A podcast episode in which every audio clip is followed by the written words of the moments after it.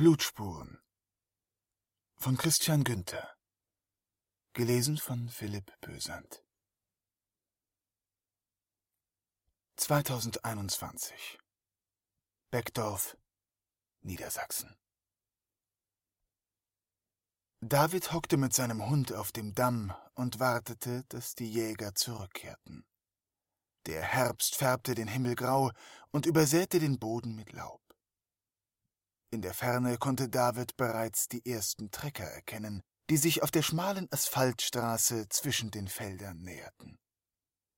Der alte Dammann mit seinem Glas vorneweg. Auf dem Hänger hockten seine Söhne und suchten die Umgebung ab. Es kam Leben in David.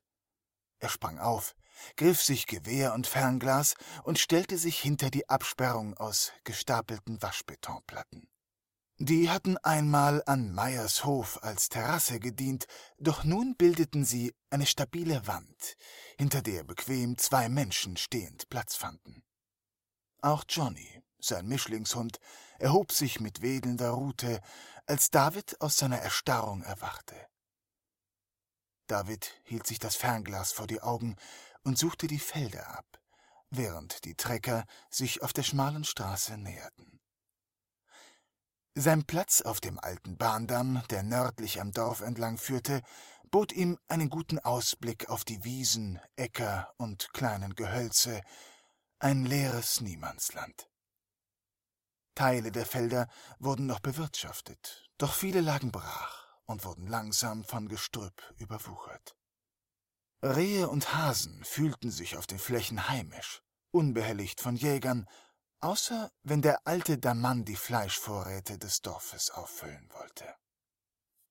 Der beißende Geruch, der aus dem Graben am Fuß des Bahndamms aufstieg, kitzelte David in der Nase. Er musste niesen.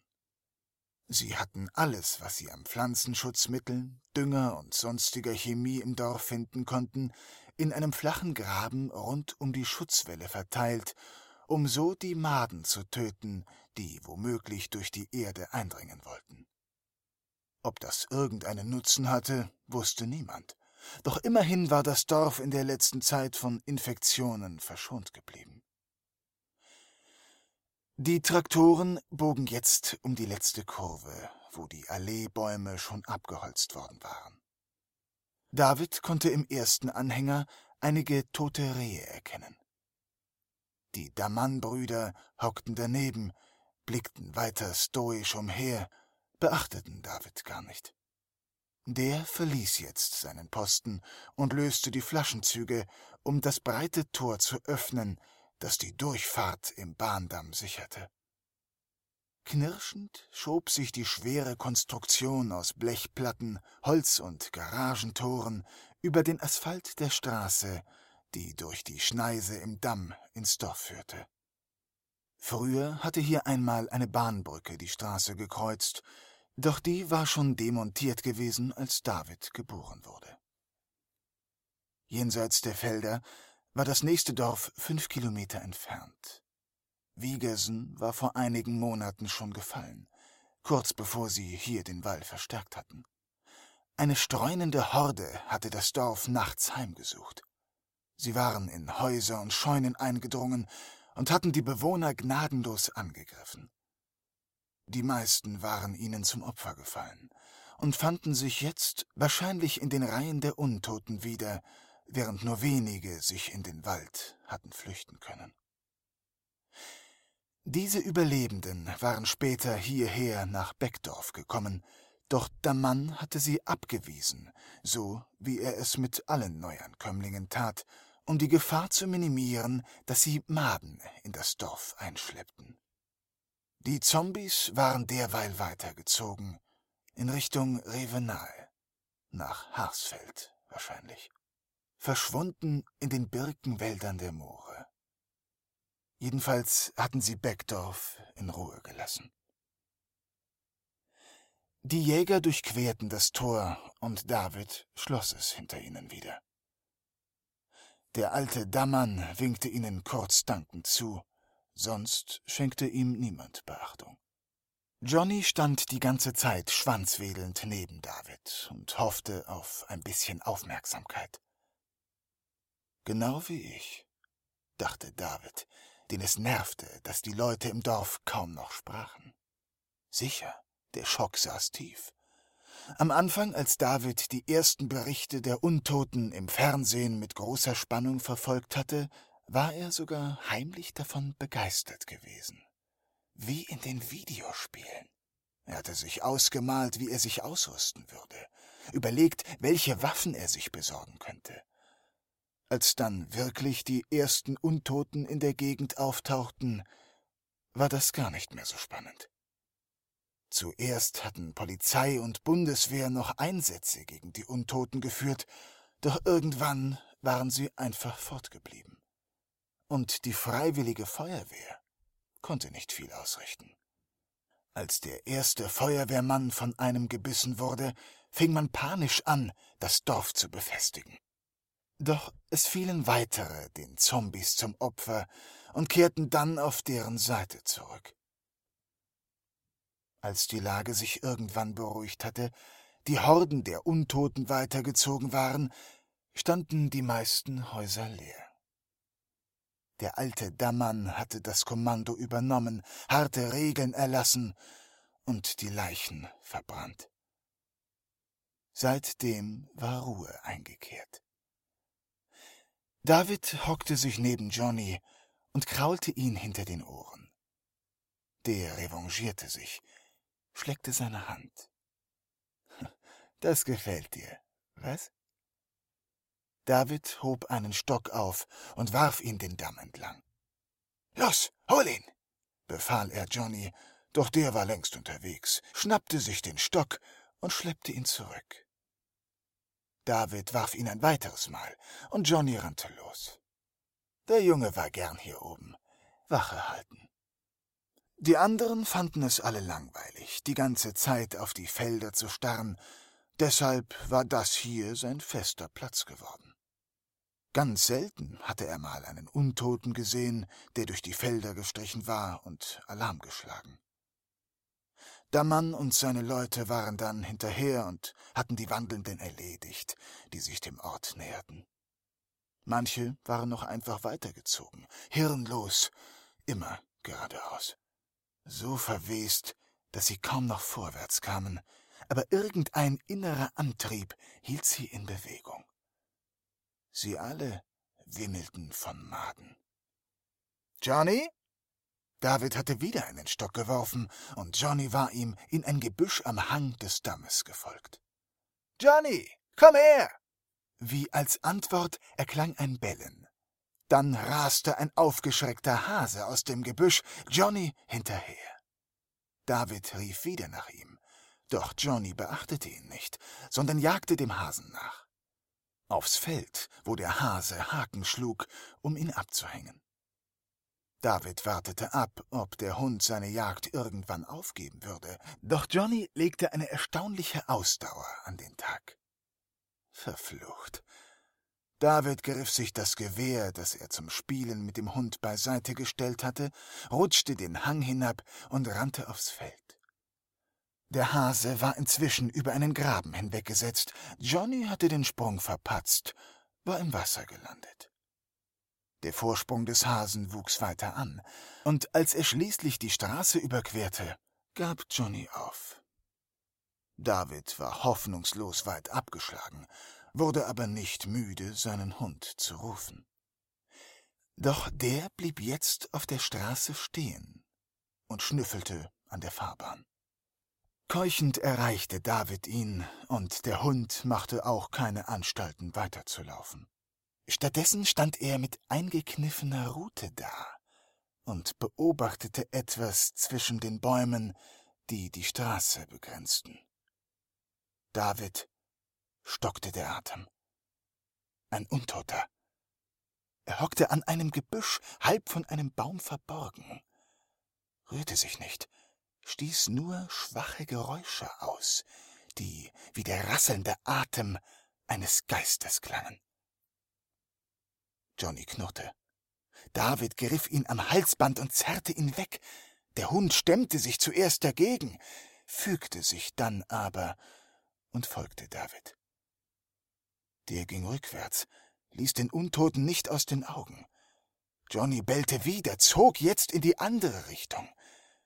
David wandte sich um und wäre fast über einen weiteren Körper gestolpert, der gerade auf die Straße kroch und mit dem Gesicht den Boden untersuchte. Blutflecken. Die Jäger waren schlampig gewesen. Sie hatten Blut von ihrem Wagen tropfen lassen. David zog Johnny zur Seite, zwischen den Bäumen hindurch. Der Untote blieb bei seiner Blutspur und leckte gierig am Asphalt mit dem Stummel einer nicht mehr vorhandenen Zunge. Maden fielen ihm aus dem Rachen und einer leeren Augenhöhle. Er trug einen dunklen Anzug, war jedoch komplett mit Schlamm und Erde verkrustet. Sein Kopf wirkte klein, weil ein Teil bereits fehlte. Haare hatte er nur noch wenige Büschel. Stattdessen wimmelten auch hier weiße Maden über seinen Schädel, gruben in Haut und Fleisch herum. So nah hatte David noch keinen der Untoten gesehen. Er konnte sogar den entsetzlichen Gestank riechen, den der verwesende Körper abgab. Auch Johnny schien verwirrt. Er winselte jetzt und zog David fort von der Straße. Als sie sich wieder dem Bahndamm näherten, sah David zwei Männer mit Gewehren dort stehen. Einer hielt dazu noch ein Fernglas in der Hand. Davids Fernglas, Opas Fernglas. Es war der alte Dammann. Bleib, wo du bist! Das war die Stimme von seinem Sohn, der neben ihm stand. Was ist los? David beschattete seine Augen mit der Hand, um die beiden Männer besser zu erkennen, doch die Sonne blendete plötzlich stark. Endlich einmal waren die Wolken aufgerissen. Wir haben dein Geschrei gehört, als wolltest du die ganze Welt herlocken. Ja, der Hund hat einen Hasen aufgestöbert. Ich musste ihn wieder einfangen. Du hättest den Köter laufen lassen müssen. Kennst doch die Regeln. Und jetzt? Eine kurze Pause. Dann ergriff der Alte das Wort. Wir haben auch gesehen, dass ihr an der Straße wart. Ihr habt Untote getroffen. Haben sie dich angegriffen? Nein, haben sie nicht. Von denen ist kaum noch was übrig. Ihr könnt sie ja kalt machen. Ich führe euch hin. Schweigen. Außerdem habt ihr sie erst angelockt. Was meinst du? Da ist Blut auf der Straße. Von euren Wagen. Das hat sie hergeführt. Der Alte warf seinem Sohn einen verärgerten Blick zu. Doch dann wandte er sich wieder an David. Die Wolken kehrten zurück, aus dem schwarzen Scherenschnitt wurde ein bösartiges Gesicht. David erkannte, dass er einen Fehler begangen hatte. Er hatte den Anführer beschuldigt hatte ihm gezeigt, dass er etwas wusste, was Daman womöglich in seiner Position schwächen konnte, sollten es die übrigen Leute im Ort erfahren. Wenn jetzt ein Angriff folgen würde, wäre Daman schuld daran. Zumindest reimte sich David das zusammen. Wahrscheinlich war es vollkommener Unsinn, dass ein paar Blutspuren plötzlich Zombiehorden anlocken würden. Doch Daman schien das Gleiche zu denken wie er. Die Menschen waren wie ein Rudel Tiere geworden, und Daman gebärdete sich als Leitwolf. Jeder, der seine Stellung bedrohte, wurde verstoßen. Verschwinde, sagte der Alte, so leise, dass David zuerst dachte, er hätte ihn falsch verstanden. Los, hau ab! Die wollten ihn wirklich aus dem Dorf ausschließen? Aber äh, das ist doch Wahnsinn. Ich habe nichts Falsches getan, nur den Hund geholt. Und der ist wichtig für uns. Er kann uns warnen. Wie können wir sicher sein, dass die Untoten dich nicht infiziert haben? Es ist zu spät für dich. Beide holten jetzt ihre Gewehre, zielten auf ihn. Nein, der Sohn zielte auf Johnny. Gebt mir wenigstens etwas zu essen ab. Ist sowieso zu wenig da. Und was ist mit Opa? Ich muss mich doch um ihn kümmern. Um den kümmern wir uns schon, sagte der alte Dammann. Es klang wie eine Drohung. Später hockte David zwischen Tannen und dachte an Opa. Die Sonne ging am Horizont allmählich unter. David hatte sich einen provisorischen Schlafplatz gebaut. Aus Ästen und einer alten Plane, die er unterwegs gefunden hatte. Er war nicht weit entfernt vom Dorf. Von seinem Platz aus konnte er bis zum Bahndamm spähen. Johnny lag neben ihm, spendete Wärme. Dennoch, der Boden war hart und uneben, und Johnny sorgte sich um seinen Opa. Außerdem spähte er immer wieder zur Straße hinüber, dorthin, wo Johnny die zwei halb zerfallenen Untoten aufgespürt hatte. Dort bewegte sich nichts. Laub raschelte, der Wind schien stärker zu werden. Aber es war nicht der Wind, und es war auch kein Laub, was die Geräusche verursachte. David lauschte, und auch Johnny hatte den Kopf gehoben, die Ohren gespitzt. Sicherheitshalber hielt David sein Halsband fest umklammert. Das Rascheln wurde zu einem Schaben, dazu ein Krächzen, ein Murmeln. Schlurfende Schritte auf dem Asphalt, im Matsch der Felder. David schluckte. Er sah sie gegen den glühenden Horizont, wie ein Wald aus Menschen, der sich auf Beckdorf zubewegte. Bestimmt mehr als hundert. Instinktiv wollte David aufspringen, um das Dorf zu warnen, aber das wäre sicher nicht nötig. Dieser Ansturm war nicht zu übersehen. Was hatte sie nur hergelockt? David überlegte loszurennen, über den Damm und heim zur Oper. Ob der es rechtzeitig in den Keller schaffte? Davids Puls raste. Unwillkürlich krallte er sich in Johnnys Fell. Schon hörte er die ersten Schüsse peitschen, Rufe wehten herüber, rennende Schemen auf dem Damm. Mündungsfeuer. Die Zombies waren schon verdammt nah am Dorf. Warum hatte niemand sie früher gesehen? David sah die wandelnden Toten den Bahndamm erklimmen. Dunkle Schemen, die erstaunlich schnell waren. Die vorderen fielen, wurden von den nachfolgenden überrannt. Es dauerte nicht lange, da überwanden die ersten den Wall. Die Schützen oben zogen sich zurück oder fielen. Die Schüsse wurden seltener, Beckdorf war gefallen. Es brannte die ganze Nacht. David wagte sich nicht aus seiner Deckung. Er hörte die unwirklichen Schreie, gelegentlich aufheulende Motoren, vereinzelte Schüsse. Irgendwann kehrte Ruhe ein. Der Himmel färbte sich schon wieder grau, als David genug Mut und Entschlossenheit gesammelt hatte, um sich auf den Weg zu machen. Johnny hatte neben ihm gelegen, die Rute eingeklemmt, zitternd. Doch als sich sein Herrchen rührte, stand er sofort an seiner Seite. Zögerlich überquerten sie das Feld auf den Bahndamm zu. Fast wirkte alles unverändert. Die Toten waren, wenn jemand sie vom Damm hinuntergeschossen hatte, wieder aufgestanden und weitergegangen. Vorsichtig kletterten sie hoch zur alten Bahnstrecke, wichen dabei allen Maden aus, die sich am Boden wandten. David zerrte seinen Hund ein ums andere Mal von dem tödlichen Gewimmel am Boden fort, wenn der es neugierig beschnupperte. Jenseits des Damms jedoch hatte sich alles verändert. Viele Häuser waren niedergebrannt, Scheiben zerschlagen, Tote Körper fanden sich auch hier nur wenige. Wie ein Schwarm Heuschrecken waren die Untoten über den Ort hergefallen, hatten getötet, was sie finden konnten, und waren dann weitergezogen. Die neuen Toten waren mit ihnen gegangen oder würden ihnen bald folgen. Dammerns Volvo war fort.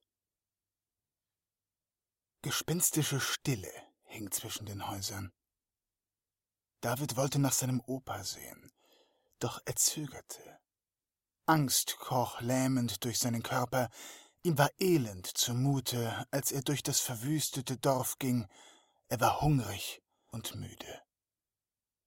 Johnny trottete neben ihm her, schnüffelte hier und da, doch er schien ebenso erschöpft zu sein wie sein Herrchen. Als David sah, dass Opas Haus nicht ausgebrannt war, atmete er auf. Der ganze Straßenzug schien einigermaßen unbeschadet davongekommen zu sein.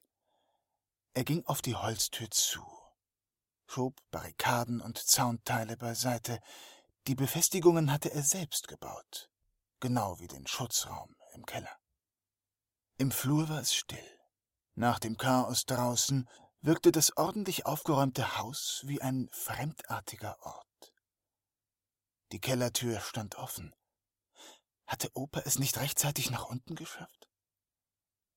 David entschied sich gegen den Keller und ging ins Wohnzimmer. Die Terrassentür stand offen. Dort im Garten saß sein Opa. Einen schrecklichen Moment lang war David überzeugt, dass er tot war, doch dann drehte Opa sich zu ihm um. Junge, wo bist du gewesen? David rannte zu ihm. Johnny sprang dem alten Mann an den Beinen hoch. Sie umarmten sich. Opa weinte. Acht Monate später. Er vermisste das Handballspielen. Die Sporthalle war zwischenzeitlich zum Rotkreuz-Notlager umfunktioniert worden. Inzwischen war dort nur noch ein Gerippe zu finden. Stahlbeton, bedeckt von verkohlten Kunststoffplanen. Außerdem war niemand mehr da, mit dem er hätte spielen können. David schleppte Holz ins Haus, schlug die Tür mit der Hacke ins Schloss. Der Flur roch wie immer, leicht muffig und nach Opa eben. Schon seit er klein war, roch es hier so. David spähte durch einen Spalt in der Wohnzimmertür. Opa saß in seinem Sessel und war in eine alte Zeitung vertieft. Er ging weiter in die Küche, stapelte die Scheite sorgfältig neben dem Kachelofen. Dann öffnete er die Klappe zur Feuerkammer und schob zwei Holzstücke hinein. Flammen loderten auf über der Glut, leckten gierig am neuen Futter. Alles Arschlöcher! Vollmer regte sich auf, als er den Tankstellenshop durchforstete komplett leergeräumt. Saubere Arbeit. Aber warum hatten die Pisser danach alles kaputtgeschlagen? So musste er über Regaltrümmer steigen, um sich umzusehen. Da, hinter dem Tresen, ein Karton Jägermeister war zwischen zwei Brettern eingeklemmt. Er zerrte den Karton hervor, die kleinen Fläschchen darin klimperten. Er riss die Pappe auf, glaubte einen Flachmann heraus und goss sich den Schnaps auf Ex in den Hals. Zufrieden schmatzend verließ er den Trümmerhaufen. Blaue Kunststoffsplitter knirschten unter seinen Stiefeln. Die Zapfsäulen waren natürlich lange trocken. Er musste raus aufs Land. Diese dämlichen Bauern hatten alle ihren eigenen Dieseltank im Garten stehen. Noch ein Jägermeister, dann stellte er den Rest in ein Regalfach hinten im Wohnmobil. Er ließ sich auf den weichen Fahrersitz fallen, zündete sich eine Kippe an und wischte mit dem Ärmel über die triefende Nase. Scheißschnupfen. Hatte er früher nie. Aber was sollte es? Er hatte immer geraucht, gesoffen und auch mit Koks gespielt. Trotzdem, er lebte noch, während die anderen alle verreckt waren. Nun ja, fast alle. Aber die restlichen Pisser, die Vollmer über den Weg liefen, die würde er auch noch weghauen. Vollmer hatte keinen Bock auf Gesellschaft. Er fühlte sich wohl so, ganz allein mit allem, was er brauchte. Ohne Bullen, ohne Vermieter, Anwälte oder andere Arschlöcher.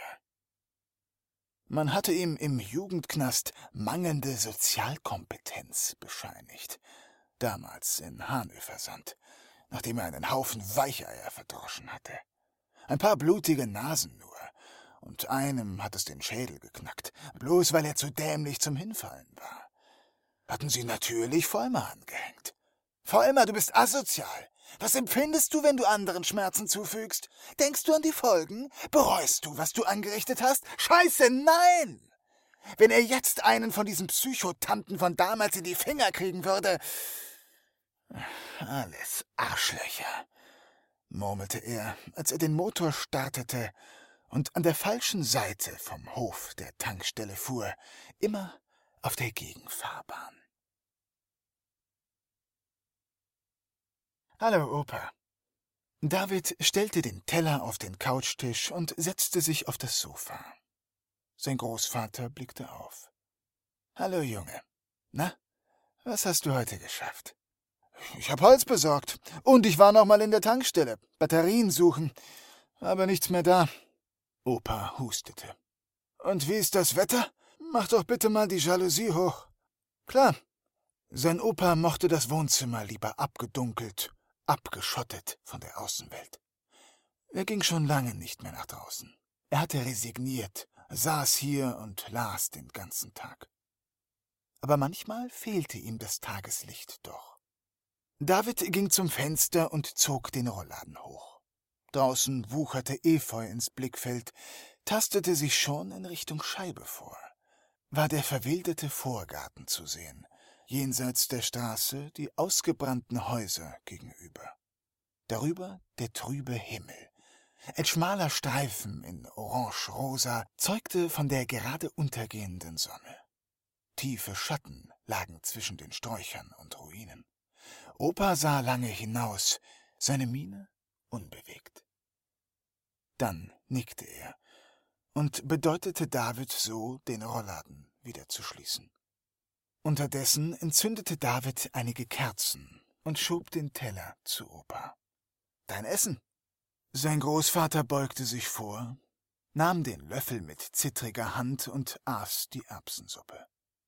David hatte erst gestern zwei ganze Paletten mit Eintopfdosen im Keller von Dammerns Hof gefunden. Schmeckt's dir? Opa nickte. Weißt du, mein Junge, es gibt Zeiten, in denen ist jede warme Mahlzeit ein Fest.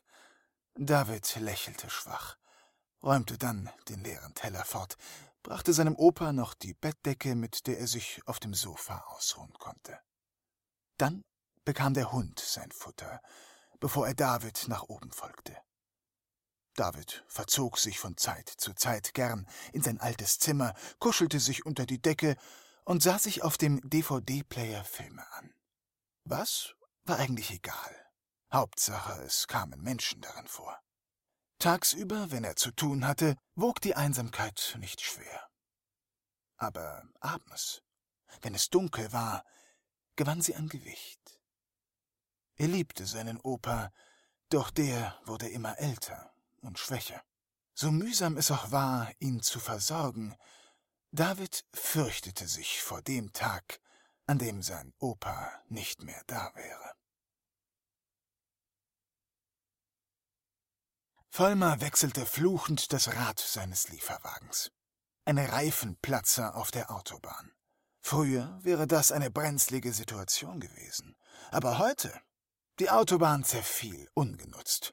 Unkraut brach durch den rissigen Asphalt. Er konnte mitten auf der Fahrbahn hocken und den Wagenheber ansetzen. Niemand würde hupend herangerast kommen. Er hätte nicht gedacht, dass die Autobahnen so schnell auseinanderbröseln würden.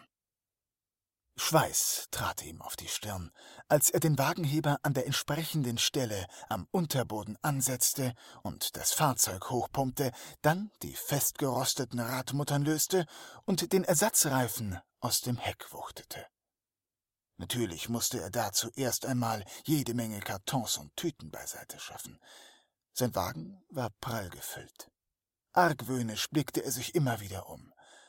Er blieb vorsichtig er blickte jedoch nichts als verwilderte Weiden, umgestürzte Stacheldrahtzäune, vereinzelte Bäume und Buschreihen, die Feldwege markierten. Ein Stück weiter die Fahrbahn hinab stand ein Wegweiser. Nächste Ausfahrt Hollenstedt. Was auch immer das für ein Kaff sein mochte, er brauchte Sprit. Irgendein verrottender Bauernhof würde sich schon finden. Die Käfer hier bestanden meist aus nichts anderem als alten Höfen und geschniegelten Neubaugebieten. Die Neubauten machten Vollmer immer besonders wütend. Er hatte die Leute früher beneidet, die sich hier ihre schicken Häuschen hingesetzt hatten, mit ihren beschissenen SUVs und braven Kindern. Und jetzt?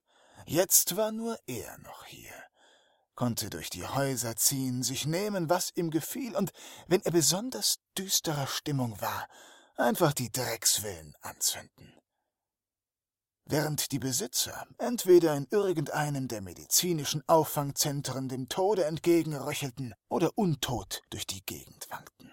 Vollmer war es eins, solange sie ihn in Ruhe ließen. Er packte seine Sachen wieder ein, fuhr den Wagen die Ausfahrt jenseits des Schildes hinauf und stellte ihn auf dem Hof einer Autobahnmeisterei ab, der von dichten Bäumen und Büschen umwuchert, nur von der Einfahrt aus einsehbar war. Als er sich gerade an einem Gebüsch erleichterte, hörte er Motorengeräusche. Ein Wagen näherte sich. Vollmer rannte zum Wohnmobil, griff sich sein Gewehr und legte sich in der Nähe der Einfahrt auf die Lauer. Ein Geländewagen kam die Autobahn entlang, raste mit hoher Geschwindigkeit über die Ausfahrt dicht an Vollmer vorbei und verschwand dann im nächsten Ort. David drehte den Fernseher leise. Hatte er ein Motorengeräusch gehört? Sofort war auch Johnny hellwach, spitzte die Ohren und sah sein Herrchen erwartungsvoll an. David wickelte sich aus den Decken, stieß dabei die Colaflasche um, die er am Abend bei Stirb langsam ausgetrunken hatte. Das Motorengeräusch war wieder verstummt. Das Motorengeräusch war wieder verstummt. Ganz nah beim Haus. Schritte auf der Zufahrt. Schon rannte Johnny aufgeregt die Treppe hinab und bellte aus Leibeskräften. David überlief ein kalter Schauer. Hastig zog er sich an und folgte dem Hund. Er warf einen kurzen Blick auf das Gewehr, das neben seinem Bett an der Wand lehnte. Kurz entschlossen griff er es sich und rannte dann die Treppe hinab. Jemand fingerte am Türschloss herum, dann rammte etwas Schweres dagegen. Unter ständigem Bellen brach ein Stück aus der Tür. Dahinter war eine Gestalt zu erkennen, nur schemenhaft, im schwachen Licht der Morgendämmerung. Johnny knurrte. Hau ab! rief David. Ihm war es egal, wer dort sein mochte. Wer so in sein Haus eindrang, konnte nichts Gutes im Schilde führen. Er bekam keine Antwort, doch die Gestalt verschwand wieder. David ging zum vernagelten Fenster. Hier unten im Erdgeschoss hatte er alles verbarrikadiert, nur das Wohnzimmerfenster war lediglich vom Rollo geschützt. Opa, er hastete ins Wohnzimmer. Tatsächlich hörte er dort, wie sich jemand am Rollladen zu schaffen machte. Opa regte sich, richtete sich langsam auf. Was ist los? fragte er schlaftrunken. Sei still. Ein Einbrecher. Komm mit, ich bring dich nach oben. Opa nickte. Pass nur auf, Junge. Hast du das Gewehr? Mach keinen Unsinn. Gib ihm, was er will, vielleicht verschwindet er, redete der Großvater auf seinen Enkel ein. Doch David wusste, dass sein Opa selbst nicht glaubte, was er da sagte. Er hatte einfach nur Angst. Schon gut, ich pass auf. Schaffst du es selbst die Treppe hoch? fragte David, als sie im Flur standen. Etwas Schweres wurde gegen den Rollladen geworfen. Eine raue Stimme brüllte Unverständliches. Opa nickte. Ich glaube, es ist nur eine behauptete David, um seinen Großvater zu beruhigen, der langsam Stufe für Stufe die Treppe erklomm. Wieder donnerte es am Wohnzimmerfenster. David spähte durch die Tür. Der Rollladen war zerbrochen. Hinter der Scheibe war die Dunkelheit der Nacht zu sehen. Dann ein berstendes Geräusch. Tausende Splitter flogen durch das Wohnzimmer. Ein großer Stein schlug mehrere Zinnbecher aus dem Regal. Verpiss dich! schrie David. Der Typ von draußen kam angerannt. Wie ein Tier sprang der Kerl durch die Reste der Scheibe, rollte sich über den Esstisch, schlug gegen zwei Stühle, von denen einer zerbrach. David griff nach dem Gewehr, legte an. Der Kerl rappelte sich auf, sah sich um. Er kannte David im Türrahmen. David schoss. Der Kerl taumelte zurück, brach zusammen. Blut lief auf den Teppich. Hätte Oma das noch erleben müssen, geschrien hätte sie. Doch David schaute nur. Er schluckte, ließ das Gewehr sinken. Irgendwas rief Opa von oben, der Typ aber gab keinen Laut von sich, lag einfach da, und unter ihm schwemmte das Blut hervor. Seine Jacke, eine Militärjacke, war zerrissen, auch voller Blut, überall war Blut. David krallte sich in den Türrahmen, er brach sich, spie Erbsensuppe und Cola auf den Teppich. Was für eine Sauerei, dachte er kurz, dachte noch an tausend andere Sachen. Alles drehte sich, er sackte zusammen, weil er seine Knie nicht mehr spürte, starrte den Kerl an, der da in Opas Wohnzimmer lag, wo zwei Minuten zuvor noch Opa geschlafen hatte, konnte es nicht fassen und schloss die Augen. Dann rührte sich der Kerl doch noch, sprang auf, blickte verwirrt umher. David versteckte sich in der Küche. Der Typ rannte raus, stolperte aus der Haustür und krabbelte in einen dunklen Geländewagen, der dort stand. Wieder dröhnte der Motor auf, dann raste der Wagen davon, hinterließ Stille. Dann ein Krachen, ein Bersten, gefolgt von schmerzerfüllten Schreien. Johnny kläffte wieder. Die grässlichen Schreie wollten nicht aufhören. David presste sich die Hände auf die Ohren. Nach einer endlosen Weile hatte Johnny sich heiser gebellt. Die Schreie wurden schwächer und erstarben dann ganz. David merkte, dass er am ganzen Leib zitterte. Die Straßen waren hier ganz in Ordnung. Deshalb konnte Vollmer Gas geben. Er hatte tatsächlich einen Dieseltank gefunden. Auf einem Bauernhof, genau wie er es sich gedacht hatte. Fast wäre er in einen Jeep gerast, der mitten auf der einzigen Kreuzung in einem dieser beschissenen Dörfer stand. Am Steuer ein Kerl mit aufgeplatzter Stirn war voll aufs Lenkrad geknallt, als er den Wagen gegen einen LKW gefahren hatte, der auf dem Seitenstreifen stand. Herrje! Das schöne Auto. Sah irgendwie frisch aus, der Unfall. Das musste der Typ sein, der gestern an ihm vorbeigerast war. Tja, du Idiot, fahren will gelernt sein. Vollmer stieg aus und ging zu dem Wagen, blieb auf der Hut, aber es rührte sich rein gar nichts. Er öffnete die Tür des Jeeps, sie war verkantet und gab ein lautes Kreischen von sich. Alles war voller Blut. Der Kerl war hinter dem Steuer eingeklemmt, rührte sich nicht. Vollmer überlegte, ihm sicherheitshalber in den Kopf zu schießen. Aber warum sollte er unnötig Aufmerksamkeit erregen? Der Pisser kam sowieso nicht aus seinem Wagen raus. Er konnte auch keine von den beschissenen Maden entdecken, die den Untoten meist aus der Fresse rieselten, also würde der Kerl erst mal schön hier sitzen bleiben. Vollmer sah sich um, ging die Straße hinab. Das halbe Dorf war niedergebrannt, aber Vollmar hatte auch Beete gesehen. Jemand hatte hier Gemüse angepflanzt, hatte sich nett eingerichtet und hoffte hier alles für sich haben zu können.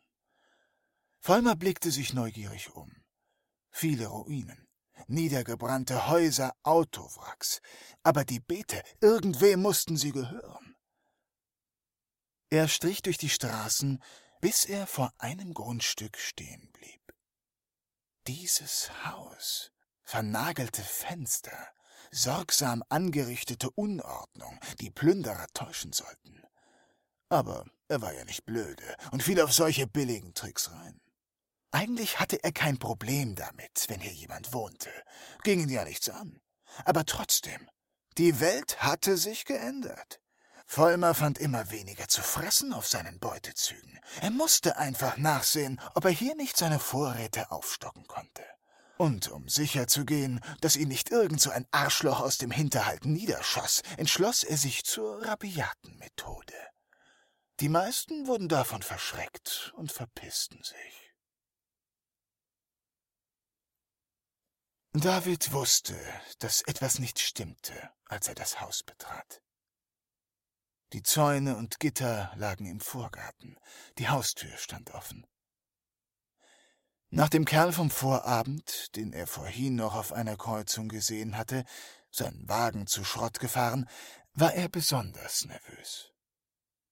Er stellte den Karton ab, mit dem er auf Plünderungstour gewesen war, und nahm das Gewehr vom Rücken. Johnny stürmte los. Vollmer saß im Wohnzimmer, breitbeinig in Opas Sessel. Er pickte sich mit einem Zahnstocher im Gebiss herum. Um ihn herum lagen die Reste von Plastikverpackungen. Offenbar hatte er Davids Vorräte geplündert und sich an Fertigfraß und Schokoriegeln satt gegessen. Davids Großvater lag auf dem Sofa, die Augen geschlossen. Er zitterte, bemüht, sich nicht zu rühren. Johnny stürmte vor David in das Wohnzimmer, kläffte wild auf den Eindringling ein. Vollmer sprang auf, suchte hinter seinem Stuhl Schutz. David folgte dem Hund, das Gewehr in den Händen. Johnny, still! Der Hund gehorchte widerstrebend, knurrte aber weiter und behielt den Unbekannten im Auge. David ließ das Gewehr sinken, besann sich dann und richtete es auf den grobschlächtigen Kerl, der in sein Wohnzimmer eingedrungen war. Hey, wen haben wir denn da? Der Typ hatte eine seltsame Stimme, die zwischen quietschig und krächzend hin und her schwankte. Ist Schneewittchen nach Hause gekommen? David blickte immer wieder zu seinem Opa hinüber, der sich kaum rührte. Hast du Opa was getan? Dreckiges Lachen. Quatsch, der ist doch schon scheintot. Dürr wie Papier. Ich glaube, du lässt ihn verhungern. Vollmer amüsierte sich über seinen eigenen Witz. Wohnst du also mit Opi oder was? Wohl Schwein gehabt, hä? Bist den Untoten entwischt. Hey, wir sind schon Glückspilze, was? Los, pack das Ding weg. Er deutete auf das Gewehr, dessen Lauf in Davids Händen zitternd auf ihn gerichtet war. Ich bin nicht monatelang rumgekurft, um mich dann von so einem Milchgesicht abknallen zu lassen, bloß weil du zu blöd bist und nicht aufpasst. David rührte sich nicht. Vollmers Stimme wurde ärgerlich. Los jetzt, weg damit! Mach schon, sonst hau ich dir auf die Fresse! Oder. Vollmer schien eine Idee zu haben. Oder ich hau ihm auf die Fresse. er deutete auf den alten Mann auf dem Sofa. Ja, genau. Vollmer kriegte sich gar nicht mehr ein. Davids Gedanken rasten. Oder den Köter! Vollmer schrie fast. Spucke landete auf dem Couchtisch. Da regte sich Opa. Vollmer stand direkt vor ihm, wandte ihm aber den Rücken zu. Opa richtete sich auf. Die karierte Decke rutschte von seiner Brust hinab. Ein glänzender Gegenstand wurde sichtbar. David erkannte einen der Pokale, die Opa in einer Vitrine aufbewahrt hatte. Vom Fußball. Früher. David in der E-Jugend. Seine dürren Finger umklammerten ihn, als er den ebenso dürren Arm erhob und den Pokal auf Vollmers Kopf niedersausen ließ. Das schwere Teil rutschte am Hinterkopf des Mannes ab und fiel klappernd zu Boden. Opa sank wieder zurück auf sein Kissen.